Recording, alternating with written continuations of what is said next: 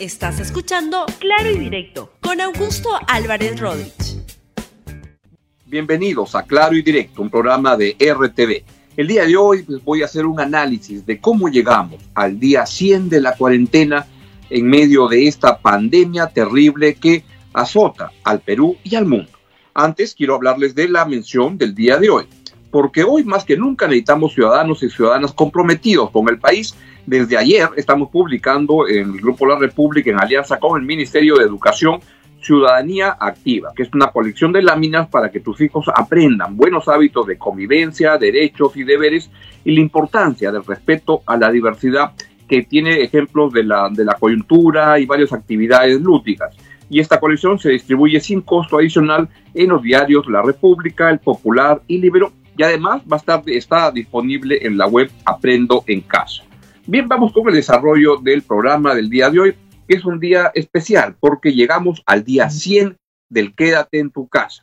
Cuando empezó todo esto, todo este jaleo de la, de la, de la pandemia, fue llegando y casi sin darnos cuenta, muy rápidamente, ya estábamos metidos en este, en esta en un drama terrible que, como les digo, pues afecta a todo el mundo y al Perú. Miren que el 31 de abril, recuerdo que 31 de, enero. Yo le hice una entrevista al presidente Martín Vizcarra aquí en RTV y le pregunté, entre las preguntas, la de si estábamos preparados para enfrentar el coronavirus. Y este, la verdad que fue una pregunta casi como que de, de, de, pasada, de una de las preguntas más, y la respuesta del presidente fue que sí, que estaban coordinando con el Ministerio de Salud para prevenir en caso llegara. Pero el 31 de enero nadie pensaba que esto iba a llegar con tanta fuerza al Perú esas noticias que ya venían desde, desde China.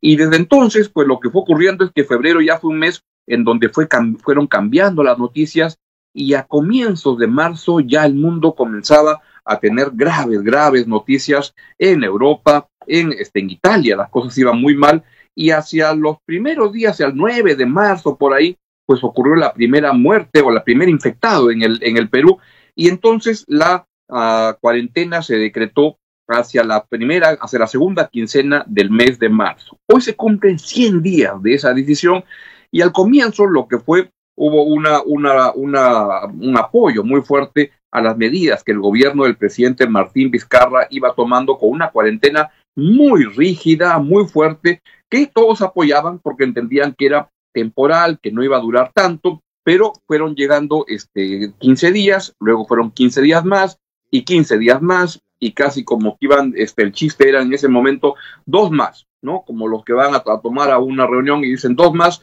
y se iban repitiendo y repitiendo y así llegamos a esta a este día 100 en el cual lo que hay es una sensación como de frustración en general porque en el campo de la salud pues tenemos un número de muertos bastante alto. Oficialmente se registran más de 8 mil personas que han fallecido por el COVID-19, pero la verdad es que eh, como ocurre en todos los países, pues los registros van por oficiales por detrás y es probable, como dicen algunos miembros del grupo de prospectiva, que estemos bien, más bien en cerca a 25 mil personas fallecidas al día de hoy.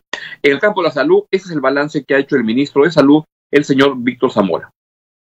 Es la cifra más positiva que hemos tenido en los últimos tiempos. Está reduciéndose la mortalidad sostenidamente las infecciones, la tasa de infección está cayendo sostenidamente en muchas regiones, se ha incrementado en otras, por lo cual no podemos eh, cantar victoria en este momento ni bajar los brazos, tenemos que seguir con el esfuerzo de la vigilancia y el control en aquellos lugares donde está más crítico. Pero esto es esperanzador ya que nos permite eh, iniciar esta siguiente fase de apertura económica con unas cifras que muestran que la epidemia está disminuyendo en su impacto en la sociedad. Estos esfuerzos eh, probablemente continúen siendo insuficientes en algunas zonas del país, pero nos seguimos preparando eh, para un eventual rebrote. Lo mismo lo estamos haciendo cuando hemos extendido y hemos ampliado la atención del primer nivel. Bien, tiene razón el, el, ministro Zamora de que está reduciéndose la tasa, es decir, que estamos creciendo a un ritmo cada vez este, menor y eso es lo, relevante, lo cual permite aspirar a que en un tiempo pues podamos ir ya controlando esta, esta pandemia, pero lo que no se puede es bajar la guardia. Eso ha pasado en la parte de salud, donde los efectos pues no fueron lo que todos esperábamos en el país. Estoy seguro que el gobierno tampoco esperaba eso. en el campo de la economía, las, mm, los efectos tampoco han sido estos esperados. Tenemos una, una uh, lo más probable, dice el Banco Mundial, que la economía va a decrecer, la economía peruana, en 12% de la producción este año. Yo creo que va a ser un poco más, que vamos a caer a, cayendo por 15% en este año o 16%, y en todo caso son cifras catastróficas para la economía, como ha señalado el, banco, el presidente del Banco Central, Julio Velarde, en una reciente presentación, es la caída más fuerte del Perú en por lo menos los últimos 100 años. Eso para que tengan claro lo que significa. Y eso significa pérdida de empleos, va a haber mucha gente que está perdiendo empleos y que no lo va a recuperar con facilidad. Solo en Lima Metropolitana, para que tengan una idea, han, ah, se han perdido 2.3 millones de empleos, que es casi la mitad de los empleos en Lima Metropolitana. Así de graves son las cosas. Esto implica incremento de la pobreza y esto implica quiebras de empresas, que a alguna gente no le interesa mucho, y al contrario, lo veo que este, están muy contentos porque hay una, un prejuicio muy grande hacia la empresa privada por razones de culparla, etcétera, pero también por razones absurdamente ideológicas de gente que tiene una vocación por el Estado muy marcado y muy contra la empresa privada y contra las posibilidades del mercado de resolver problemas. El mercado y el Estado son perfectamente compatibles y pueden armonizar muy bien eh, sus decisiones. Pero hay gente que quiere irse para un lado o para el otro. Pero lo que tenemos es que en el campo económico es una tragedia también lo que está ocurriendo porque la cuarentena tiene un costo y cada semana de cuarentena, como la estábamos llevando con la economía parada al 44, solamente funcionaba al 44%, es decir, 56% no funcionaba, implicaba un punto de caída del producto cada semana. Y cada semana 50 mil nuevas este, hogares, hogares ¿ah? entraban en situación de pobreza. Como ven, es una situación dramática que ahora hay que salir adelante, porque ahora escucho muchas críticas al gobierno por esas decisiones. Y yo creo que son críticas correctas, pero en ese momento todos, casi todos estaban, pedían que se hiciera una cuarentena muy estricta y a los que modestamente proponíamos y decíamos que había que abrir un poco la economía, porque en otros países no la estaban cerrando tanto, decían que esos eran los que solamente les interesan las empresas, etcétera, etcétera. Y ahora, esos mismos son los que ahora vienen a reclamar que por qué hay tanto, eh, tanto desempleo y todo. ¿Quién los entiende? Ahí hay una mezcla de ignorancia en materia económica con también mucho de ideología, porque lo que se pretende en algunos casos lamentablemente es reponer ideas trasnochadas, estatistas que ya han fracasado tantas veces en el Perú y en el mundo.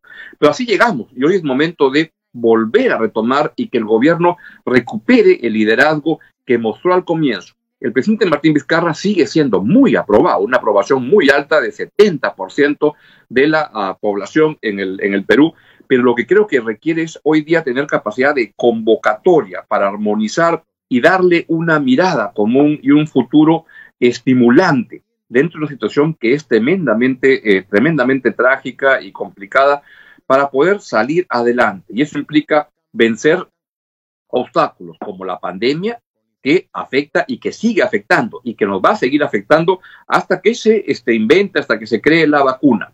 También obstáculos de muchos sectores que lo que están es jalándole la camiseta al Perú. Uno de los más importantes, el Congreso de la República, que sigue cada día con unas iniciativas, una más descabellada que otra, para posicionarse políticamente para la elección que viene y no para servir al Perú. Así es como llegamos al día 100 de, eh, lo, de, la cuarentena, casi regresando a la normalidad. Hay un, una convocatoria de la CGTP en la Plaza 2 de Mayo, hay un paro de transportistas, el Congreso sigue sacando leyes absurdas, en la corrupción campea en el Perú, es hora de ponernos a trabajar todos para sacar adelante un país que ha quedado destrozado por esta pandemia. Es todo lo que les quería contar el día de hoy y ya me voy, se quedan con a Libero RTV con clase maestra, que están muy interesantes, y con el noticiero a la una. Y no me voy sin antes recomendarles que este, pues, sigan viendo a Ciudadanía Activa, que son estas láminas que aparecen en los diarios La República, Popular y Libero, y que también están disponibles en la web de Aprendo en Casa, que es una alianza del Grupo La República con el Ministerio de, Educación, que la verdad está muy interesante para que tus hijos aprendan buenos hábitos de convivencia, derechos y deberes, que tanta falta nos hace en el Perú. Y los dejo con un video de homenaje a los profesores que han caído en como consecuencia del COVID-19 en el Perú. Un homenaje a todos ellos. Adiós, hasta mañana. Gracias por escuchar Claro y Directo con Augusto Álvarez Rodríguez. Suscríbete para que disfrutes más contenidos.